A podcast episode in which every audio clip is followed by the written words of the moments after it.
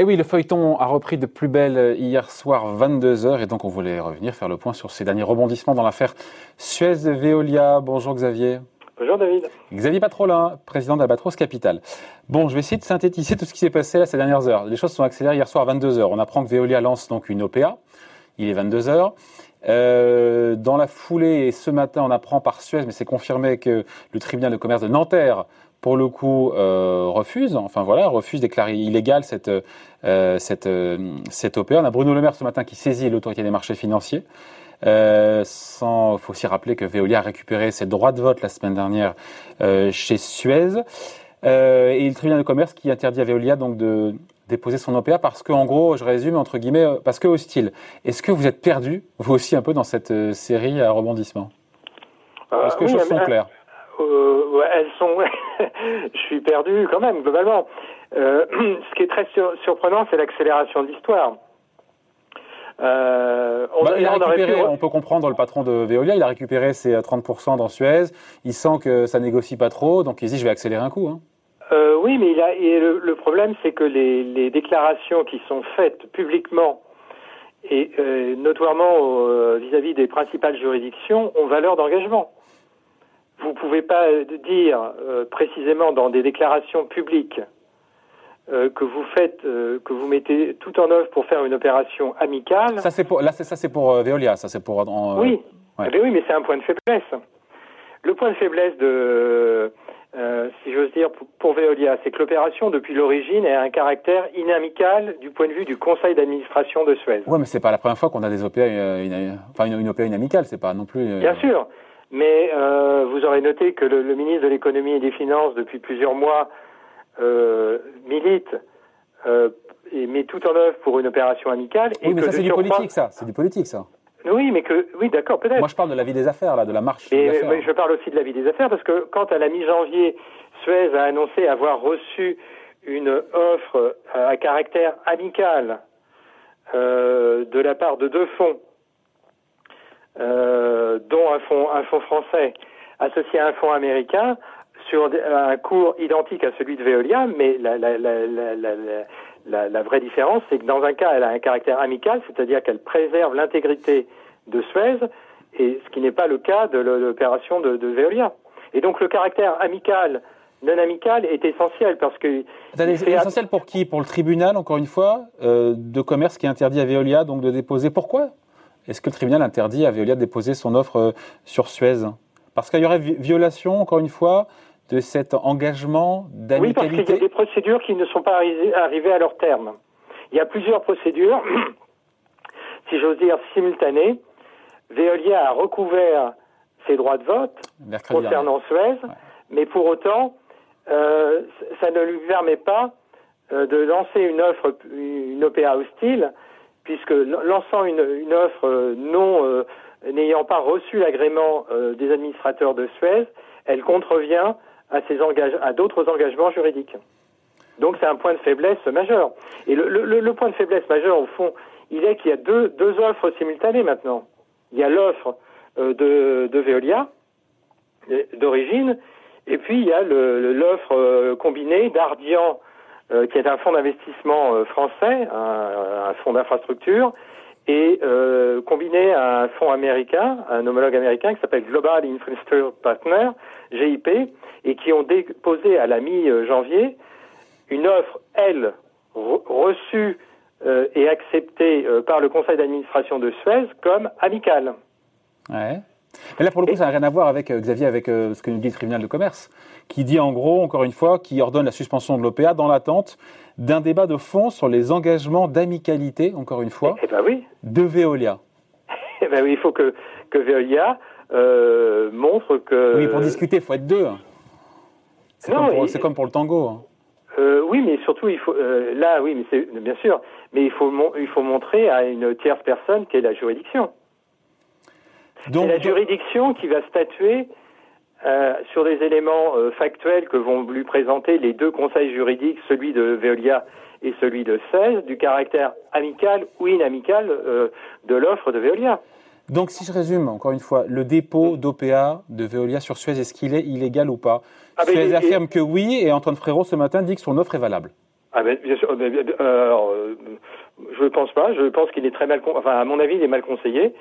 Euh, et d'ailleurs, le ministre de l'économie et des finances, ce matin même, sur une radio périphérique, a dit qu'il saisissait l'AMF.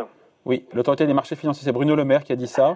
euh, et qui, et qui l'AMF qui a un mois pour euh, dénouer cet imbroglio juridique. Un mois pour statuer, c'est ça, hein? Et voilà. Donc ça veut dire que c'est que quelles que soient les déclarations du PDG de Veolia, cette opération n'est pour l'instant pas juridiquement, elle est totalement bancale. Et d'ailleurs, le marché ne s'y trompe pas. Hein. Ouais, ça donne quoi? Pourquoi? Bah, bah, le marché ne réagit pas, ne s'aligne pas sur le, ne s'aligne pas sur euh, le prix de l'offre euh, de Veolia. Au contraire, il a, il a, il a tendance à, à baisser légèrement. Hein. Et donc, c'est-à-dire que le marché ne croit pas, encore une fois, au caractère euh, légal de cette de cette OPA hostile? Voilà. Donc, pour l'instant, le marché est en stand-by, c'est-à-dire qu'il ne s'aligne pas sur les 18. Et euh, pour moi, les, les, les ingrédients d'une, euh, comment dirais-je, d'une euh, d'une contre-offre se, mettent en place. Puisque au fond, en faisant très court, hein, en allant à, la caricature, vous avez le premier actionnaire de Suez qui a recouvert ses droits de vote, Veolia, qui tente de ramasser le solde du capital à 18. Pour l'instant, son EPA est parfaitement suspendu puisque l'AMF doit statuer et a un mois pour le faire. Et par ailleurs, euh, le, le, tribunal de commerce de Nanterre a indiqué que cette offre était non valide. Donc ça fait quand même juridiquement, c'est un point de, faiblesse. Et de l'autre côté, Suez a une offre concurrente, pour l'instant au même prix, 18 euros. Et vous pouvez vous dire que, euh, avec les évolutions juridiques, euh, les conditions d'une sur, surenchère sont possibles. Ouais. Donc, euh, qu'est-ce qui peut se passer dans les, euh, dans les prochaines semaines? On, va être suspendu pendant un mois, il ne se passera plus rien pendant l'MF euh, statut ou que peut-il se passer dans ce délai? Ah bah oui, pour l'instant, c'est, à mon avis, Veolia a confondu vitesse et précipitation puisqu'on va être à nouveau suspendu, on est à nouveau dans un, dans un échéancier juridique. Et le fait que Bruno Le Maire, encore une fois, dénoncer cette OPA inamicale et saisir l'autorité des marchés financiers, ah, c'est un bon point pour Suez, ça? Eh oui, c'est le, le, le, point de faiblesse depuis l'origine. Hein, euh, le point de faiblesse depuis l'origine, c'est que euh, Engie, en cédant ses parts, les, parts qu'il détenait dans Suez à Veolia, a, a préempté euh, euh, le cash, évidemment, mais a rendu cette opération inamicale. Hmm.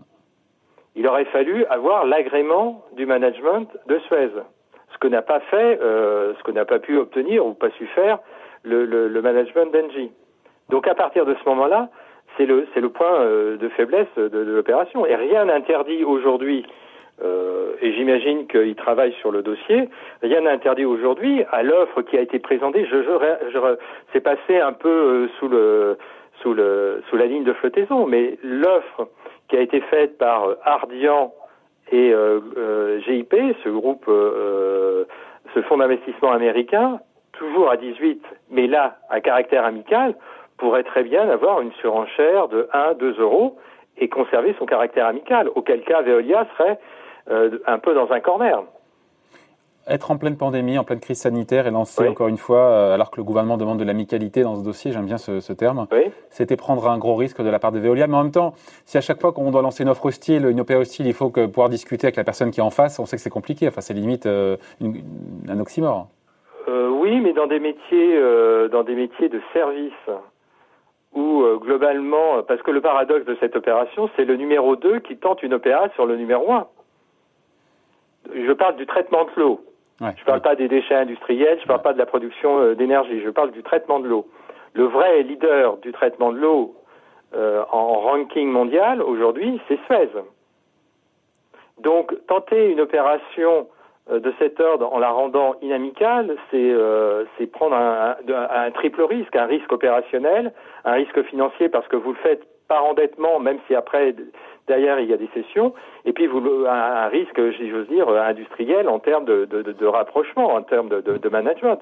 Donc une, des meilleures façons dans un contexte qui est très agité, euh, c'est de rendre ces opérations le plus amicales possible, c'est-à-dire d'avoir l'assentiment euh, du conseil d'administration et si possible des, clients. Euh, Quand on écoute Antoine Frérot, il a l'air assez droit dans ses bottes. Il promet de finaliser le rapprochement au premier trimestre 2022. Est-ce que ce calendrier est toujours réaliste euh, au vu des derniers événements de ce matin Bien sûr que non. Bah non, tu réponds toi-même, si j'ose dire, à, la question par les, des questions, tout, hein. oui, mais par les arguments que tu as mentionnés précédemment. La décision de l'AMF va peut prendre au bas mot quatre semaines. Ouais. Donc on est on est le 8 février, donc disons 8 mars.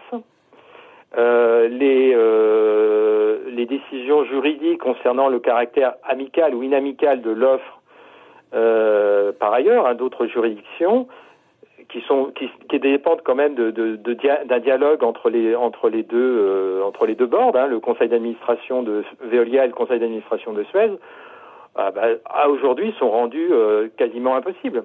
C'est d'ailleurs l'offre faite hier soir par Veolia euh, rend euh, impossible un, échange entre les, entre les deux boards. C'est ça le paradoxe. Et donc, c'est d'une certaine façon, je, je trouve qu'il y a une précipitation chez, chez Marc Frérot de, de, de vouloir, euh, euh alors qu'il a recouvert ses droits de vote, ce qui était un, un point quand même euh, important. Hein. Bah, il, dit, il, dit, j'ai recouvert effectivement mes droits de vote, je veux, je veux discuter, mais en face, ça ne va pas discuter, donc j'accélère. Ah, pas, exactement. Il a dit, je ne veux pas discuter avec quelqu'un qui, par ailleurs, refuse de suspendre euh, la négociation qu'il a avec la deuxième offre.